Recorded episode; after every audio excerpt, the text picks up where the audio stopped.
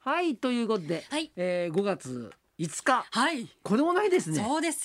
水曜日になりました、えー、春風亭昇太と犬井美香でございます。子供の日なんだねそうです。ゴールデンウィーク最終日っていう方もいらっしゃはるいはかいもしれませんし、はい日曜日までお休みっていう方もいらっしゃるかもしれません。そうですね子供の日、はいもう最近ね鯉のぼりあげる方もねん結構あのお宅も少なくなりましたからねあうんのちっちゃい鯉のぼりね、ええでもいいからちょっと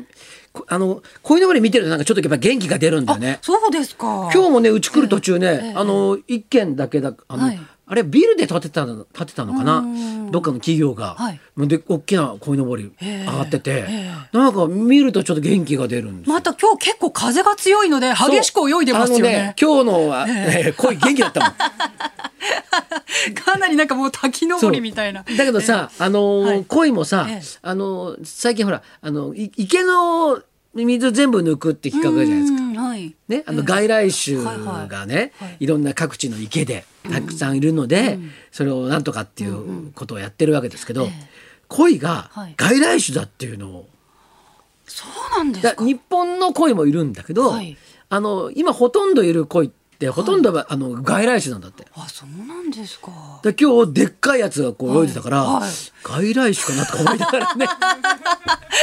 敵対視しないでく そうそださい。うそうそうそう生態系を荒らすみたいな荒。らすんじゃないかな とこれ外国の企業かもしれないなとか思いながらねこれねいろんなことをどどこで見極めればい いのかわかんないですけど。はいはいはい。えなるえほどうん、熱海五郎一座の稽古も始まってましてね。ええええだけどね、やっぱ感染対策で、いろいろこう制約があるんですよ。もう今までのように、ええあの稽古しながら、はいチョコレートとか食べてたんだけど、うん飲食ダメって言われあてあそうか。だから本当にそのね、でちゃんと何あのこれ何アクリルアクリル板に、パネルはい大人の人とあか、うん、その間にアクリル板があるんですよあああ控えてる場所にもちゃんとアクリル板があると。そうそうほそう長い長テーブルに座ってるんだけど、そこに横と前にアクリル板を貼って、おでも春風亭昇太っても貼ってあってシールが、はいはいそこにしか座っちゃダメなうなるほど。の、で今まではどこ座っててもよかったのだから結構その椅子の取り合いみたいなのあったのさ自分が好きな椅子をええ一番最初に座ったとこに大体みんな座るようになるんで、うんはいあの一番最初になるべく早く来て、なるほどで座る位置をちょっとこう決めていくっていう。縄張り争いがあるんですね。それであの、ある日まあやってくると、そこに東君座ったりとか して取られたみたいな感じになったりするんだけどなんかくったくな今く座ってそうです回はねね。そうはいそうな何してんのこのこのあ、私ですか。あのー去年の、まあ、ちょうど今頃というかあの緊急事態宣言が出てた時って、掃除をしてたなと思って。おうおうおうでそういえばもう1年あれから経ってるから、おうもう一回家の掃除をしなきゃと思ってうん始めたんですよ、うんで私毎年ねダニ取りマットうんうをん布団の下とかソファーの下にうん入れていて、うんで1年1年というか、まあ、夏の間ダニ取りマットをうんうん入れておいて、うん何匹ダニがいたかを数えてもらってるんで すね。でその変化をえそれ毎そ年れ見だてそれこれはいだ誰に数えてもらうのそれあのーちょっと知り合いに頼んで知り合いがいるのちょっと目視で数えるんですけど。えーみそうなんですよもうすごい大変な作業なんですけど、うんそれをずっともう5年ぐらいずっとやっていただいてて、うんうん順調に減ってきてたんですダニの数が。うんうんうんうんであよかったやっぱり効果があるんだなと思ってたんですけど、うんうあのこの間去年の分っていうかうん今年、この1年間のうんダニのうん数の、うんそのけ結果が来たんですけど、うんうん増えてるんですよ。おおえー、と思ってなんで掃除もだってすごいいつもよりやってるし、うん断捨離もしてるのに、うなんでと思ったらやっぱりステイホームの時間が長いからうちにいるから増えちゃってるんですよ。なるほどでうちだけかと思ったら、うん他の人もみんな増えてるんですって。そうかあれ餌っていうのはねはい、そう人間のそのひそう皮膚のとか皮脂であったりとかはい、髪の毛とかあ。あいうの食べてるからね食べてるからだ餌が豊富にあるんだそ今うそうそうそうそう。なるほだどからえー、と思ってだからより一層掃除と、うんそのいろいろなんか換気とか、ね、ダニ取りマット増やすとか、うんうん対策を練らなきゃと思ってあそういう影響も出てんだそうなんですよ見えないところでこれはちょっと聞かなきゃよかったみたいな感じ 聞かなきゃよかったけどさ聞いちゃったからじゃあそうちょっとそう掃除とかしないとそうですよダメだねそうですよまたこのステイホームの期間にぜひ掃除を。本当だね、ええ僕も今ちょっと掃除はしてるんですけど、ええええなんか相変わらずおばあちゃん体質で全然捨てられなくって で出しちゃ戻し出しちゃ戻しを場所をずらしてるだずけっていらう。ずらしてるだけで繰り返してるだけで ね。えー今日はね、ええあれですよあのいろいろねやらなきゃいけないことがたくさんあっあ、てそうなんです、そうなんです。まずはお知らせがあるんですよね。はい、くしくも、も、今日子どもの日ということで、ここに合わせて水曜日バリがお送りするのは、この企画です落語応援月間今月は毎週落語にまつわるさまざまなゲストをお呼びして何かと大変なエンタメ、そのうちの一つである落語を応援しつつ、はい落語初心者からベテランまで改めて落語の魅力をお伝えしてまいります、そこで4週続けてお送りするチャレンジングな企画をご用意しましたそれがこちらです若手落語家が挑戦生放送中に三大話この三大話というのは何いでやしょうこれですね、ええ落語家がですね、はいお客様からですよ、えーお題をほうほう3つ頂戴しましてほうそれを、ね、織り込んで1つの話を即席で作るっていう、これ結構ハードなあ企画なんですよ。ーですよねでも過去ねいろいろこう、その三大話からうほう名作も生まれてるんですへね。ー古典落語の名作「梶風は」なんて話も、はいやっぱりこの三大話から生まれてるんですよ。ええこれあのーあれですよあのーそういうだからもうこっから新しいおう落語が誕生するかもしれないというお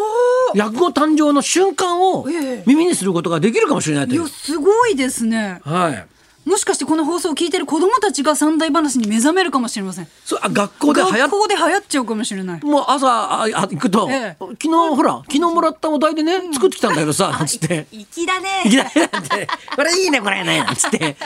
話すそういうきっかけにもなるかもしれません。で本日の挑戦者の方が、えー別のスタジオ通称三大話ルームにいます、はい呼んでみましょう今日の挑戦者はこの方ですわさびかんあ、はい、聞こえてますでしょう か。緊張しています。柳家わさびです。はい。わさびくんね、あのマスクしてるんで、今声がこもって聞こえるでしょあ。すいません普段からこもってるのに、マスクしてるもんだから、さらにこもって聞こえるという。ね。今外しました。まあちょっとなんか頼りないイメージもあるんですけど、はいでも三大話といえばわさびさんというこの方はですね、はいまあトップバッターにお呼びしたっていうのも訳があっえええてえ、よしはもうかなり三大話を量産してるんですよ。は普段から作ってんだよね。あ、ありがとうございます。あの毎月自分の回で作ってまして、でもそれは一月かけて作ってるので、今回こんななんか何十分で作れって言われ て、多分無理だと思います。いや、あの正直言って僕もこの企画聞いた時に、いそれちょっと無理だよって 言ったんですよ。はい。じゃあですねそのかなり無理な企画なんですけれども、ほ本日のお題を発表させていただきたいと思います。はいはいはいはいお題は翔太さんと、えー私と、あとビバリーの庭ディレクターのはい3人で一つずつ出したいと思います。はいはいはいまずはですね庭ディレクターはですね、時事ネタからですねおうおうおうはい二刀流というワードを決めさせていただきました。あの大谷翔平選手がねまたホームランを放ったということで、うん二刀流が一つ目のお題です。二刀流なんか出そうな題だね、これ。いるんですか。はい。続いて私乾がですね、まあ今日子供の日ということで鯉のぼりをお題にさせていただきます。これも今日だね。はい今だえね。えはい。翔太さんどうしましょう。僕はなんか動詞が一つの欲しいなと思って。ありがとうございます。ええ叫び。ああ、すごい。なんかちょっと今ちょっとちょっとあの今モニターでねお顔が拝見できるんですけど、笑みがこぼれましたね、はいはいはい叫びって言ったらニヤッとされいて、やいやそれは違うあれ えいや、さすが師匠だなと思いました。僕僕もね、いろいろこういう三大回しとかやってましたから、はいええどういうのが美味しいかっていうのは分かってるわけですよ。なるほどいやでも動詞ってと名詞だけじゃなくてほうほう動詞とか入ってくるとちょっと、はいあのいいんですお。ーんはいじゃあ今3台出させていただきまして、はいここからどんなストーリーが生まれるのでしょうか発表は12時半頃なので、はい考える時間50分しかないんですけどこれはね 一、応相当ハードですよ。50分。まあ、あの、えっ、と、時間的にはね、短いやつなんでね。そうですね話の持ち時間3分3分ぐらいなんで、はい、なんか、なんとか短いやつまあもうまあ小話のちょっと長い感じのものになると思いますけど、えでもまあ小話からあの、は落語なんかも誕生しますからね。そうですよね。この3分間でもって新しい落語誕生するその瞬間をですね、はい見ていただこうということですよね。わ渡部さん大丈夫ですかなんかちょっとあの気もそぞろなんかあすいませんはい慌てて慌ててましたすいませ大んち丈ょっとちょっと いろいろ何かなんか大丈夫なんかななんかなあんかりました周りに忘れたもんとかあるあるの？いやなんかあのススマホ使っていいってき言われたんで、うんあのあの使おう探してたらスマホが見当たら ないんでどうしたんだろうと思ってなんかそればっかりがちょっとあれがないとそれう でちとりあえずそれ家それ心配だね。何の知識もないんです僕自分 の中にはスマホがないと何も分かじゃりあまじゃあじせんゃあとりじあゃえあずじゃあネタとスマホを探してもらってる間っていうことですね。えーじゃあ頑張ってね。ありがとうございます、はい。ああすごいですね。ちょっと心ちょっ配とでし、ちょっともうネタのことよりもスマホが心配だよな。どこに置いてきた どこに置いたのか。まだ見つかまってないだらちょっと待しいって、ちょっともしかしたら50分間すいませんスマホを探してましたね。そういうふうになるかもしれませんけど。えじゃあそろそろ参りましょう。はい。水曜日バリ落語応援月間スタート寄せ林の千秋さん生登場そして新コーナー障子園もスタートです春風亭昇太と乾君子のラジオ千葉リーヒルズ探して。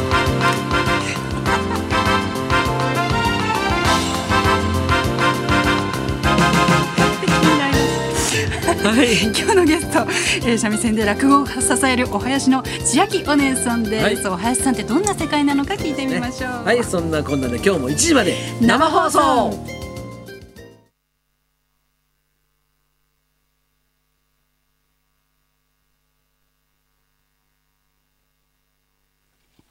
口の減らないやつ